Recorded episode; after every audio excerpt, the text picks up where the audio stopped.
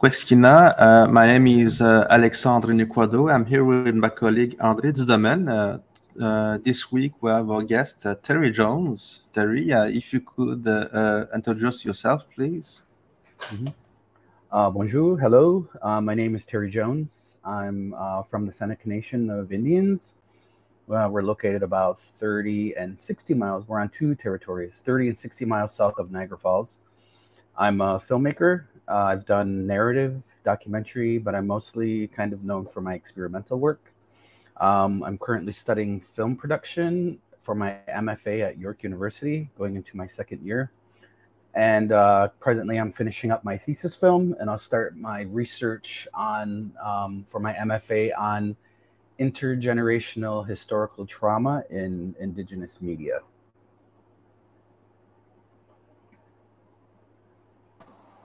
Hi Terry, welcome again in uh, in Montreal uh, because uh, you were there.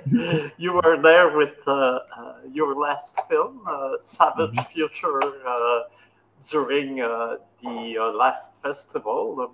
well, about one month ago. So mm-hmm. it's good to see you again, yeah, speak to you again. Mm-hmm. I see you have been involved in in films since several years, I uh, looking at uh, on internet, I saw that even you participated in the 2011 at the selection of uh, mm-hmm. the festival at uh, the uh, New York City on Bowling Green, the, the, fantastic uh, National American Indian Museum. Mm-hmm. when Elizabeth Weatherford, a good friend uh, of us, is was uh, doing this fantastic festival in New York City. Was mm-hmm. it one of your first experience as uh, involvement in film, uh, native film? Uh, yeah, sort of. I mean, in 2011, I had known some of the people in the film department, including Elizabeth Weatherford, and uh, they they were uh, asking some selectors, some people to be selectors. So when they when I found out who was the other selectors, they were like academic academic scholars. And uh, I hadn't gotten to film school yet. I wouldn't go to film school until 2012. And I'm like, uh, why did you choose me? And they like, you seem like you have a real like passion for film. And they kind of wanted like an everyday man sort of point of view on on the selection committee. Um, but prior to that, um, it was really what, what it started me on um, interested in film was some uh, workshops, summer workshops that they had here on my territory in the summer when I was in high school. And they introduced us into uh, photojournalism. And then the following year it was video. But when I look back at it, I'm like, there really were no mentors or people or indigenous people, n- notable indigenous people who were making films. So I kind of felt like that wasn't for me and then um, after so i uh, graduated high school year early moved to new york city. Um, i uh, uh, went for a business degree but i didn't finish. But that passion for uh, for film was always there. And then um, my one of my last jobs i had was on uh, was working for on wall street actually near the world trade center. And i lost my job on 9-11 and then um, my my therapist that i saw at the time she said when people go through a traumatic event, they either go through two things. They either go into depression or they can go into something called post traumatic growth.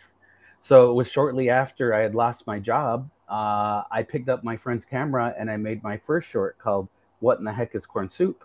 I show the process of boiling wood ash, uh, corn, Iroquois white corn, and salt pork and kidney beans. And that was my first film. Um, but it wasn't until, sorry, it wasn't until 2012 when I uh, applied at Syracuse University and uh, got accepted into the film program there. It's interesting. Uh, you, you say that the point of view of uh, an uh, everyday man, and uh, somehow, I may be wrong, you will tell me, but somehow it seems that in your film you want to have the the, the way of uh, an uh, everyday man that uh, is presented through your work. I am mm-hmm. right. Yeah, um, it was funny. I uh, Syracuse University has a really great scholarship for Haudenosaunee students. If you get accepted in, you get a full scholarship. And so that's what that was the main reason why I applied was to get in the film program. But then when I got there, or before I got there, I did some research and on the film program, and it wasn't like a fast track to Hollywood. It was actually independent filmmaking, more or less. So when I got there, it was more or less um, doing the non-traditional. Uh, uh, not, I don't want to say non-traditional. As I said, it wasn't a fast track to Hollywood, but it was really the. I felt like it was the um, the the what do you call it? The the mechanics of of filmmaking, the craft of filmmaking. So we started out briefly. It was like, what what's your story, and then how do you wanna how do you want to tell it? And so a lot of it was learn uh, was learning by doing. And so for me, and Elizabeth Weatherford has a big joke about that because I always somehow managed to put Iroquois white corn in my film. And so it's mm-hmm. either sitting in the background or it's uh, just right out in the open. And same with Savage Future, even though you don't see it, it's the sound of it is in the back is is creating the soundscape. Um, but for me, it's it's um, it's yeah, it's uh, it's being able to portray contem- contemporary uh, indigenous or Seneca Haudenosaunee uh, life and culture, you know, through video, film and video. Um, I don't. I, it's not that I don't want it to be nice and glossy and and like Hollywood looking. I kind of like the idea that it's more authentic, that it's um, that it's not perfect. I guess in the way that um, that we see films. Um, presently, right now, I'm shooting my thesis film, but I think that's going to be an elevated up compared to what my, in terms of quality, in terms of like um, using a, a, cinematographer and and uh, using lights and um, um, yeah, I'm, I'm I'm interested to see how I put it all together. I'm like 90% of the way done with it. So good.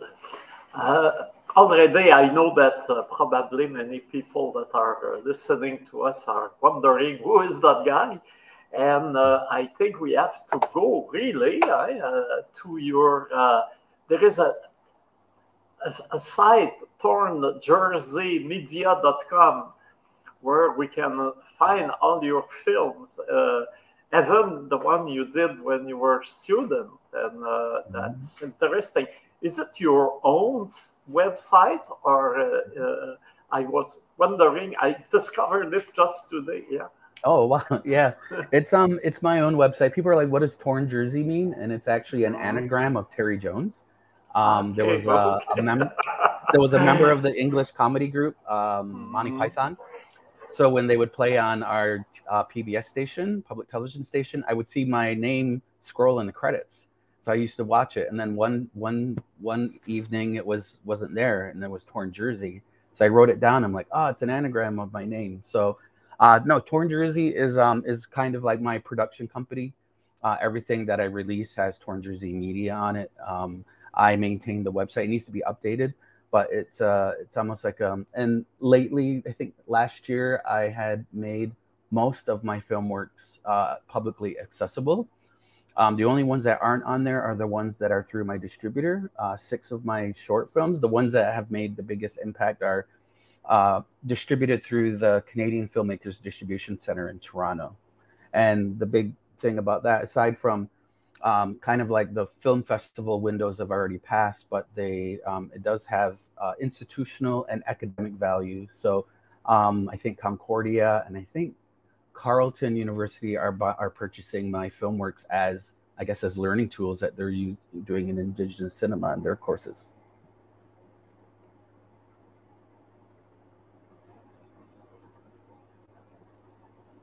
Oops, Andre, I don't hear you. I don't hear you. So also we have to go to Canadian Filmmakers Distribution Center to see some of your work too. Yes, yes, yes, yes. Okay. Yes. Ah, yes, I see it now. Okay. Mm-hmm. Wow. And uh, but uh, anyway, uh, if we stick to uh, torn jersey, we have uh, important film like uh, "Soup for My Brother," mm-hmm. and uh, as you mentioned before, this is one of my questions too. There is mm-hmm. always food in your in your films even the the one uh, you did with probably what our students call uh, Scarlet, which Mhm. is uh, Edgar Allan Poe's uh, inspired, I suppose, story. And Mhm. uh, there is a salad that uh, is going on uh, beside the corpse of a lady. And Mhm. uh, already there, the, the, the food uh, was uh, present in uh, the, the film.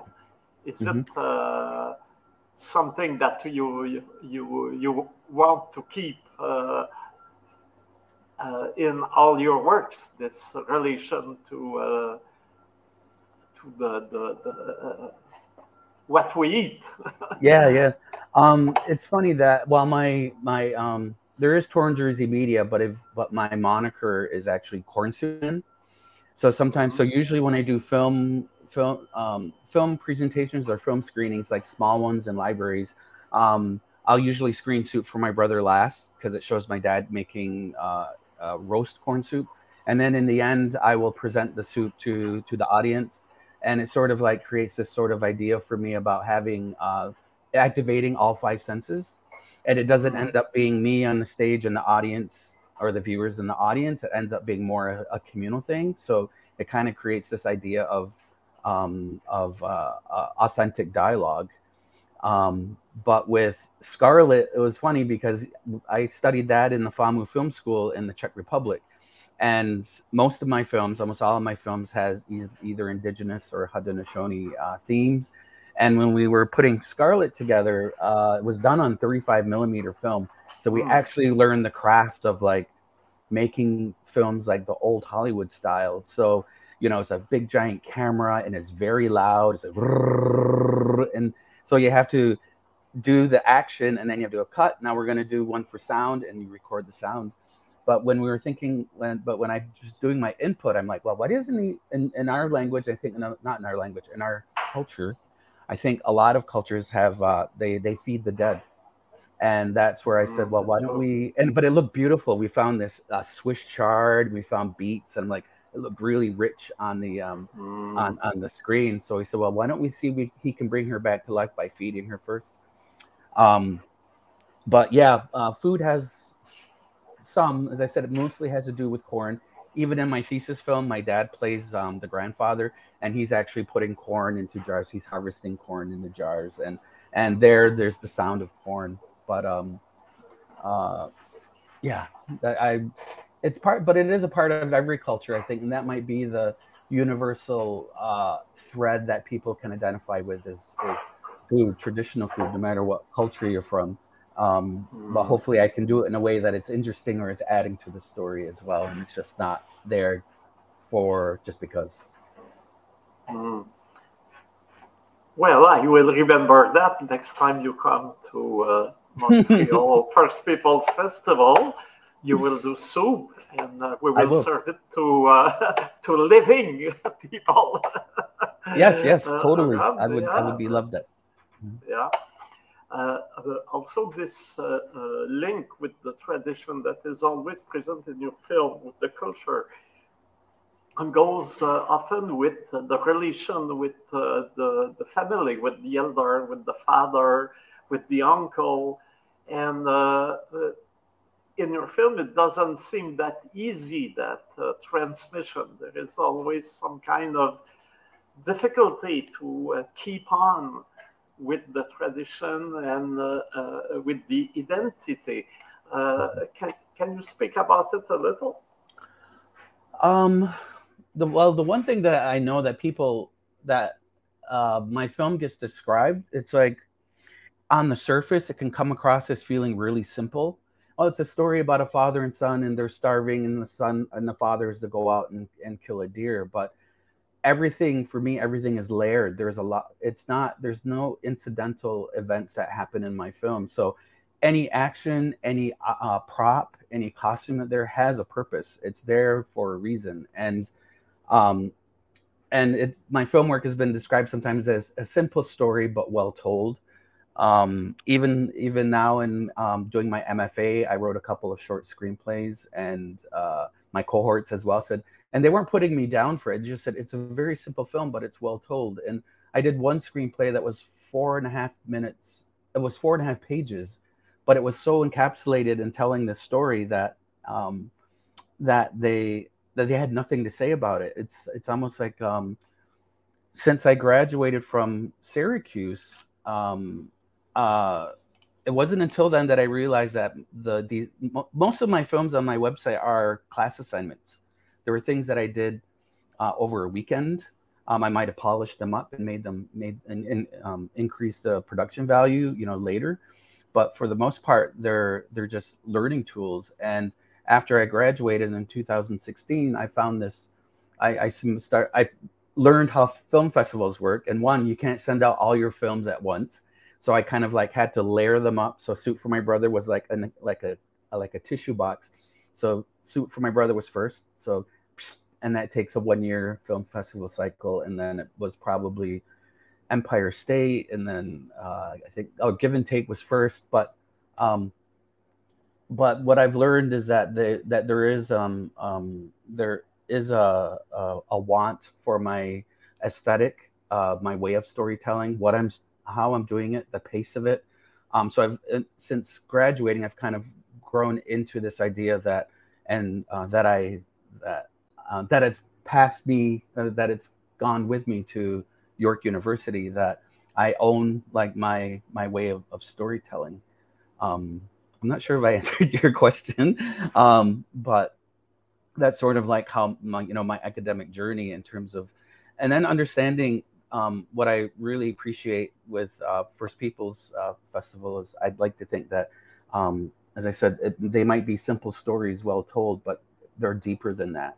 And um, and the comments that we get from Q and A and and people who come up afterwards and people who comment, they they're they it, it resonates with them in ways that and not just Indigenous people, but um, you know the the dominant culture, everybody in the outside world.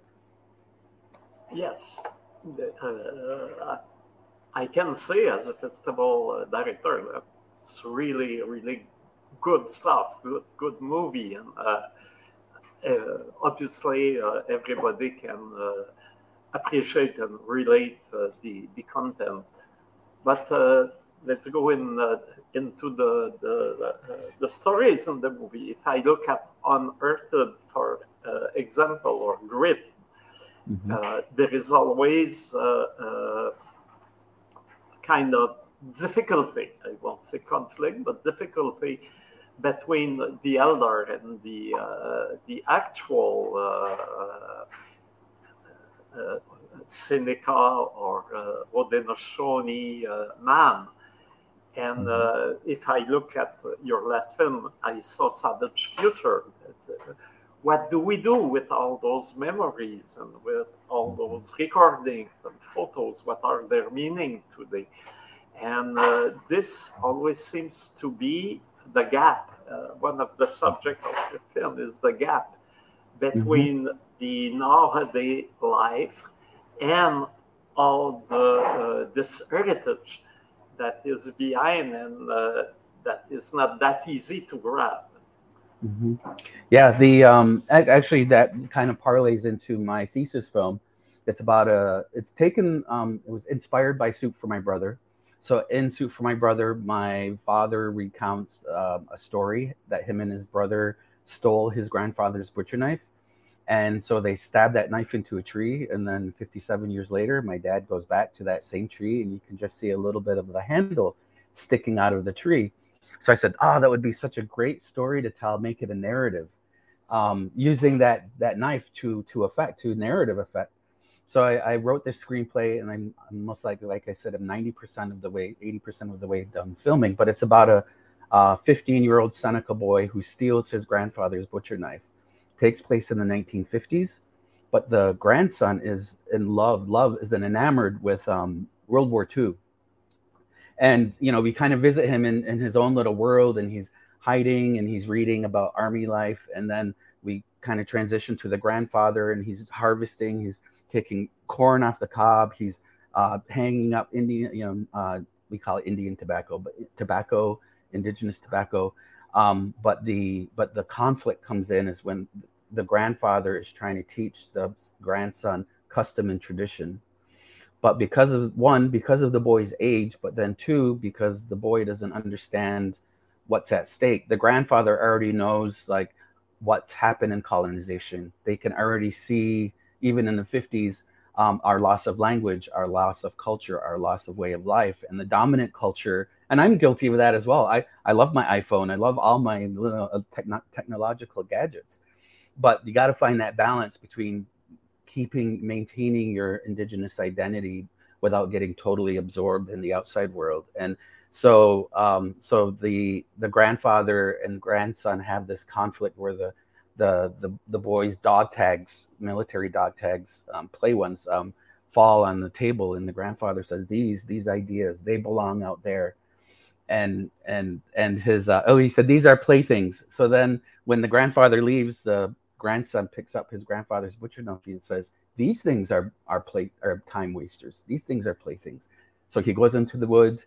He breaks the knife. He's going to stab it into the tree. But the idea is that um, so then when he comes back, the grandfather says, Where is it? And he just says, Who's going to remember you? Who's going to remember? So he goes and retreats into the farm, the grandfather, and then the grandson comes along and he he he he knocks on the door and the grandfather says, um, more and I heard this from an elder. They said there'll be a day, we were told there'll be a day when the young folk would rise above us. And he goes, And who's going to remember you? and the boy's like looking at him through this the slat of the door and the grandfather says i don't think so so the boy's devastated he let his grandfather down so then he grabs his um, originally he was supposed to get some indian medicine in the woods so he looks down at his satchel and says he wants to do the right thing so he grabs that uh, satchel he puts it around his shoulder he bolts for the woods and he says i'll remember grandfather and then we flash back to today and we see the older boy who's now sitting under the tree and he says, "I remembered grandfather," and that's the gist of my like my thesis film. But you know, like I said, it could be on the on the surface, it's just a boy who steals his grandfather's butcher knife. But there's a whole. I'd like to think I'm. I can't wait to put it together to see it, but it's layered. There's a lot of layers in it. There's just the grandfather interacting with corn, interacting with uh, Indian tobacco, you know, with tobacco. Um, uh, and and I think at first the grandfather might come across as being stern, but I think our audience and viewers kind of already know what's happened already that we are getting absorbed. We are losing our language. We are, in many ways, losing our culture. But there is a renaissance, a, a resurgence of it. So it's not all, you know, uh, doom and gloom. Um, there, you know, there are new language uh, immersion programs. Uh, th- there are younger folk who are uh, learning our ways. But um, I hope it I hope it comes out as well as I'm describing it. So um, I haven't really revealed reviewed the footage, but um, based on my track record, you know, and based on how I'm just going with my instinct of how I think the story should be told, I think it should be it should be it should be good. I hope. Uh, also, what uh, I am writing a, a, a text about uh, the uh, last uh, well, uh, uh, big mouth filmmaker Jeff Barnaby, and uh, mm.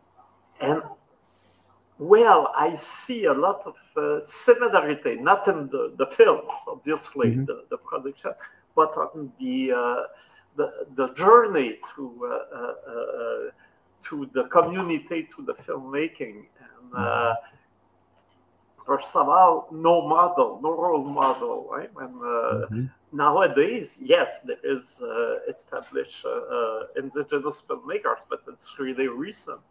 And I mm-hmm. suppose when you were a child, there was no uh, uh, direct connection, obvious connection between your expectation in life and film, film as an art or as an industry and second, you you uh, really uh, are uh, connected with uh, your uh, where you come from. You, when you go mm-hmm. to, to film industry, it's not to uh, disconnect or to, to go to another reality. It's mm-hmm. it's a way to explore your your own origin. So mm-hmm. I see a, a, a lot of uh, similarity. And I was wondering how, how come you, uh, at the point you decide I will be a filmmaker when you have no uh, uh, uh, uh model in front of you where you can say, oh, I want to be Alanis Obomsawin, I want to be Chris Eyre, or mm-hmm. I want to be Zacharias Kunuk. Mm-hmm. Yeah, there's um, what I think it comes down to for me, a lot of it has to do with opportunities. And for many indigenous people, you know, when I do presentations, especially to young to the young young people, you know, I'm like many times in our lives um, as indigenous people, we're told we're less than.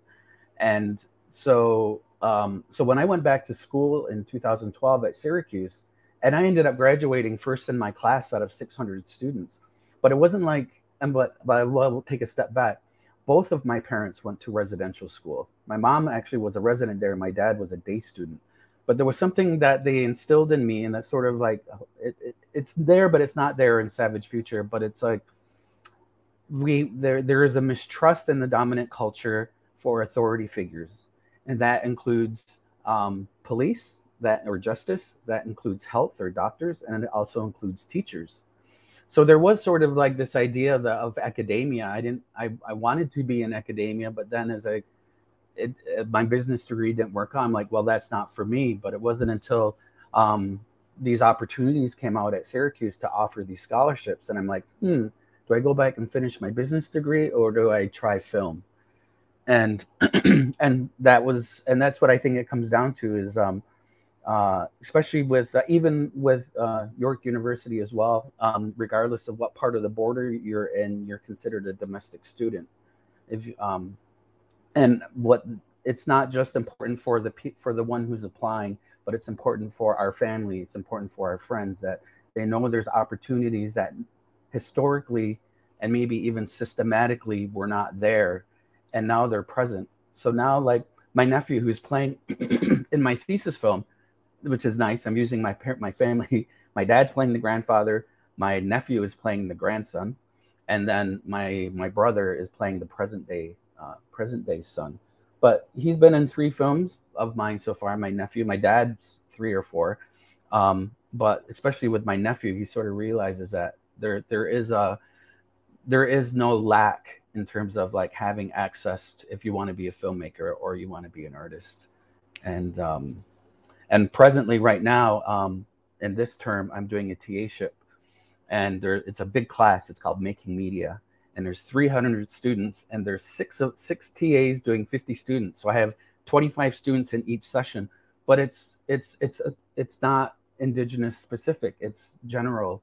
So I feel really good that um yeah I'd like to um, uh, influence or offer advice to um, to the indigenous young minds, but I I'd like to think that these um, these non-indigenous students will have a different. I will offer them a different sort of perspective on how we view media, um, because everything seems like I mean it is. We're all part of this global culture. I mean we're all part of it. I'm part of it.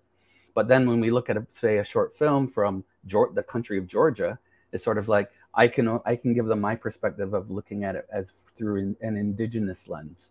Um, and one of my biggest things that I say when, and I think it's on on my um, on my Twitter or Instagram, I'm humanizing the other through film and media, because I think a lot of times this idea of hatred or uh, mistrust in other in people who are labeled other is because they're easier to put in groups. But if you do a film and the the character's relatable, and it's not, in they're you know they happen to be indigenous, um, I have an opportunity to to either dispel uh, to dispel stereotypes of of who we are.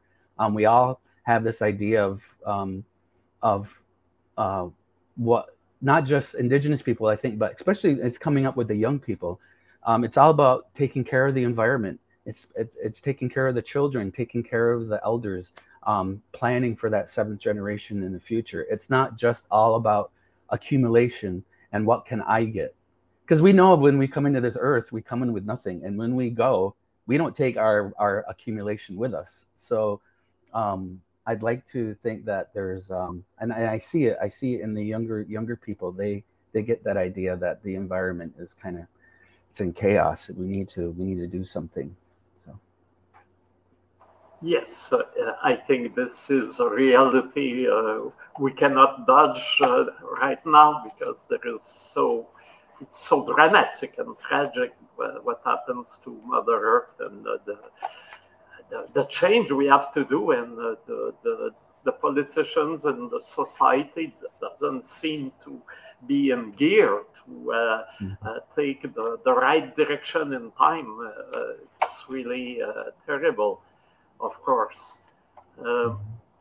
Also, the question that uh, probably you you know I will arrive to is after all those short films, are you looking for a, a, a long feature film? Uh, uh, in, in, in the near future?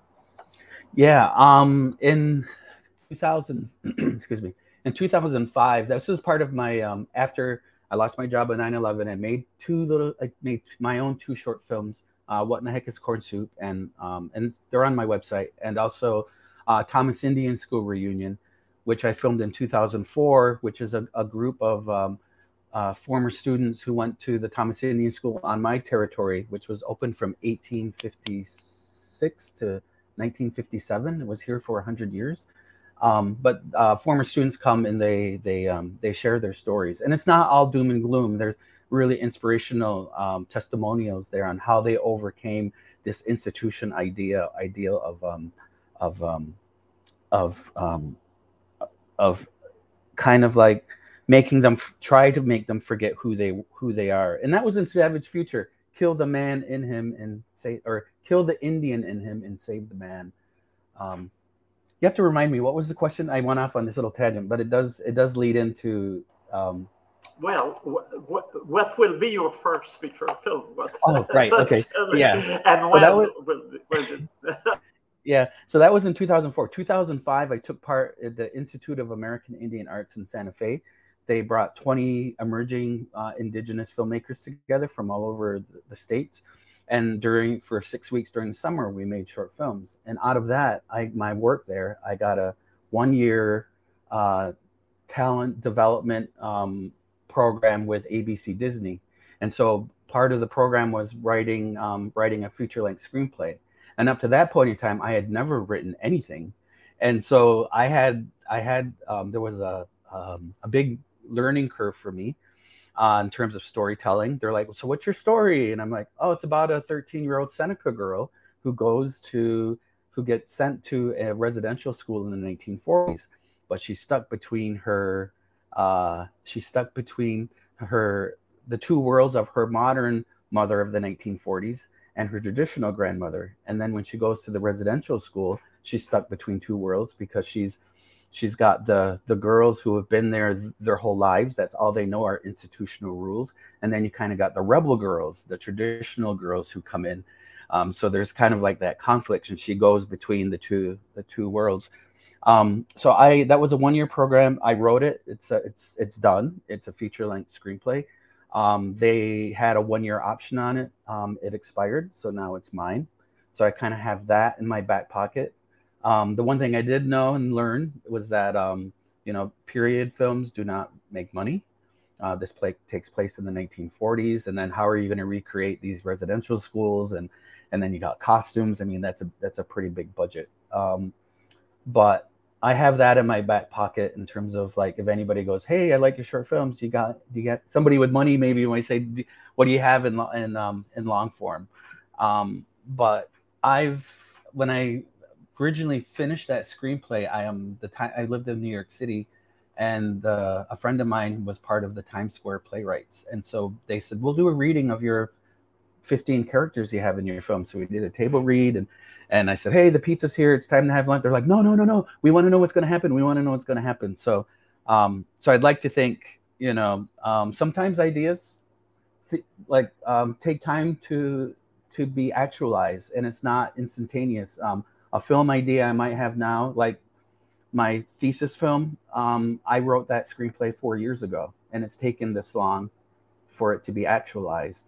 Uh, Savage Future, I did in school 11 years ago, and it wasn't until last year I'm like, let me let me look at the images and see if I can get access to them or if I have permission to use them. A lot of the iconic ones were um, were public domain. Of course, I have access to my own personal ones. So, um, but hopefully somewhere along along the line, I can make um, a feature.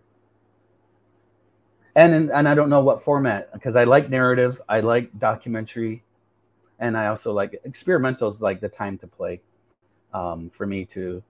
Um, just to give a little context to Savage Future, I took Iroquois white corn and I uh, put it in a container, and then I was listening to the smoke dance, and then um, I shook and tapped to the music, or yeah, what I heard in my headphones, and then I took that soundscape and I put it onto the video um, editor, um, Final Cut Pro, and um, I slowed it way down, and then every time you hear this beat, and it's a weird sound the corn makes, it's like.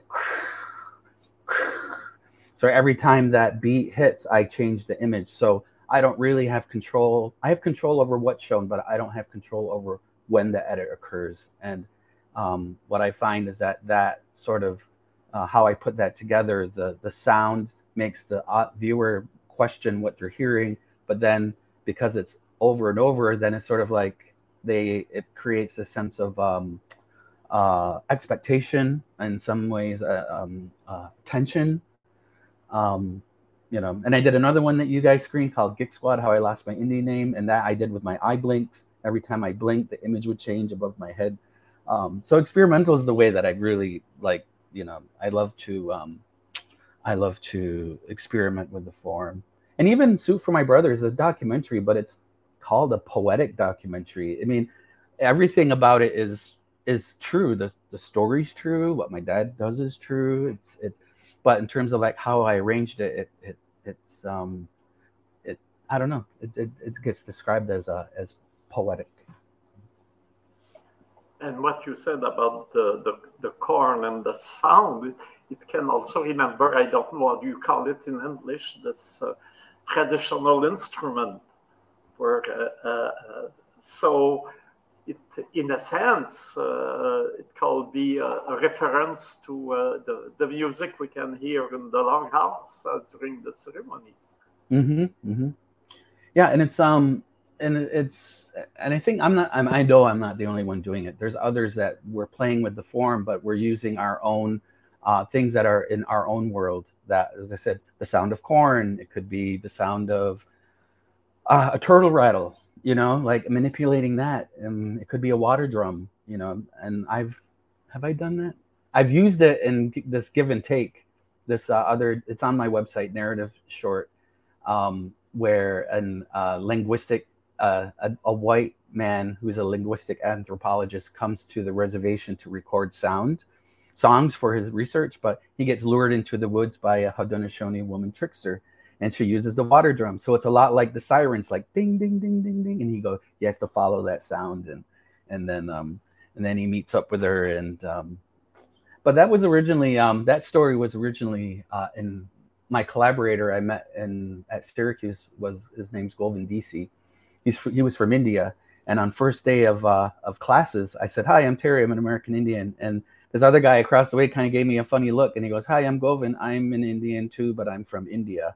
and then the the room the the classroom just sort of like wait we have this colonizer's english word of indian with that can be applied to two different people from two, two different parts of the world two different histories and two different cultures and um, and so we ended up uh, Govind and I ended up collaborating on a lot of my films that are on my website. We there were collaborations that we did together, and uh, but uh, Give and Take was originally an Indian from India tale about a man seeking knowledge uh, he meets this other this being who gives him all the knowledge and then kills him before he can leave. Um, we didn't kill off our main character; did it more of a of a, a, an opportunity for the anthropologist to to learn something. But a lot of my films as well, they end up being un, unresolved.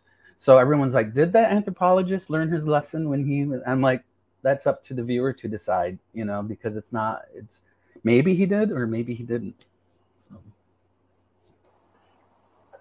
yeah, it's funny we, we speak about it now because in India, they are now thinking about changing the name uh, uh, uh of the country because, uh, of course, this is the English that have chosen to call them Indians. Exactly that what they did in America too, and uh, it's.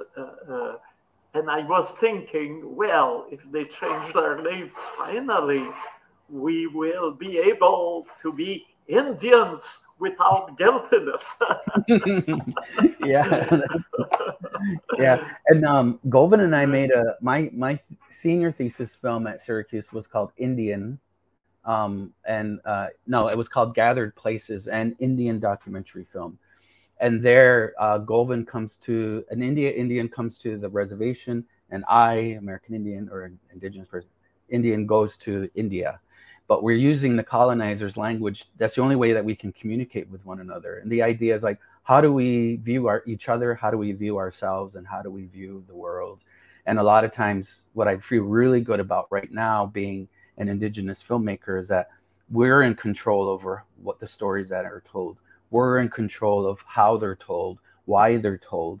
It's not and it's also not um, it's not put through the dominant culture lens um, when we were in India and even here on the reservation, um, I like I don't I use the term culture porn because it's sort of like there's a there's a there's a want and desire for to see like the bad stuff, you know, and and I wasn't gonna put in the camera into like the stereotype typical things that can be on a reservation and and same things with with India. So um, it's empowering to be able to to tell these stories, but but also in soup for my brother as well. I have my great grandfather reciting uh, Gonyonyuk, which is the Thanksgiving address, but it's not too loud. It's it, I give you just enough, but you want to hear it. You want it because his voice is so clear. But um, but that's done on purpose. That's you know I'm you know I, I say that my films are there to entertain, educate in some ways, in in what in what I feel like I'm not overly um, you know i don't i don't want people in my community saying you're you're telling things that we already know. But then i don't want people non indigenous people to say um, i'm completely lost in terms of what you've done. It's like finding that balance between uh, using storytelling as a way to entertain educate and hopefully reflect in the end to say and again humanizing the other. It's like oh i didn't i didn't know native people lived in houses or i didn't know that they drove cars like we did. You know those are some still some questions that people still wonder, you know, who we are, not only historically, but who we are um, now. So. And as the, the title of your film, Savage Future, is telling us, is that this uh, narrative sovereignty we are uh, uh, having more and more now lead us also to uh, identity uh, that we can uh, transmit to uh, those who will follow us. So this this is also there is a line of transmission and a line of creation, and I think they are both uh, uh, closely uh, synchro. They have to. this has to be worked together, mm-hmm, mm-hmm. and this is what you do actually.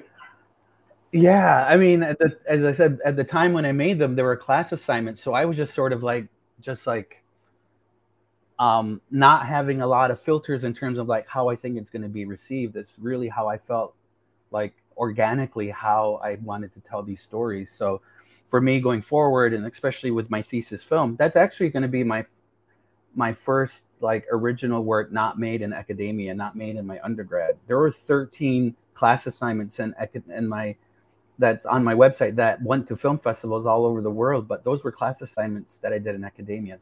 My thesis film will be one that I, I made it myself, um, but it's also through this new I, uh, vision that I have that um, of not how can I say it? It's like I want to still. I'm, I'm doing my best to tap into not being uh, filtered through expectations, my expectations, or or um, I'm I'm trying to stay true to how I tell stories, and um, um, and it's and I'm not saying it's the right way.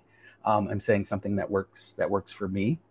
Um, yeah, I'm, I'm excited. And then I have two other short films Um, the the one I spoke about earlier that was four and a half pages was called Sewn.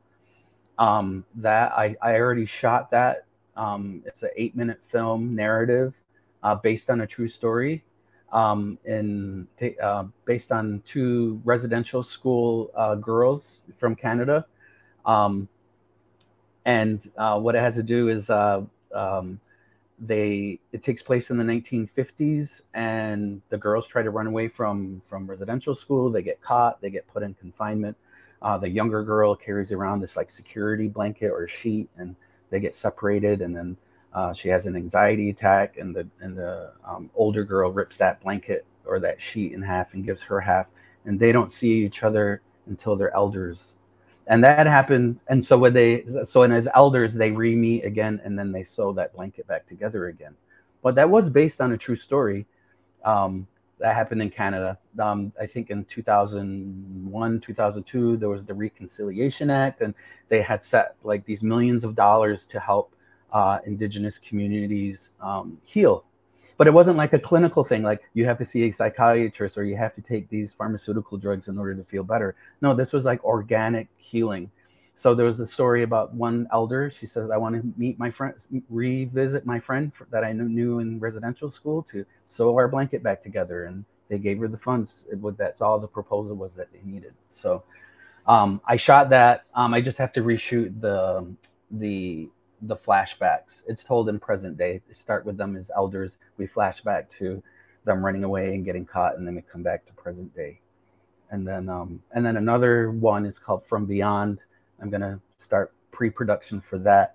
And that um, actually that's kind of based on Soup for My Brother. Um, my script writing professor at York said um, as an exercise, why don't you take your characters that you have in your in your thesis film and why don't you uh, flip it, put them in, in a different realm so I'm like, okay, so maybe I'll make it grandmother and granddaughter. And instead of the grandmother being the knowledge keeper, maybe the grandmother went to residential school and doesn't have as much knowledge as she she probably wants.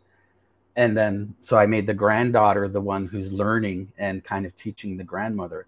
But she inquired, she inquired, she asked her about her experience there, but it, the, the memories are too painful for her to to to even share so um, it isn't until the grandmother passes away that the granddaughter discovers this room full of all the grandmother's memories that was too painful for her to share when she was alive.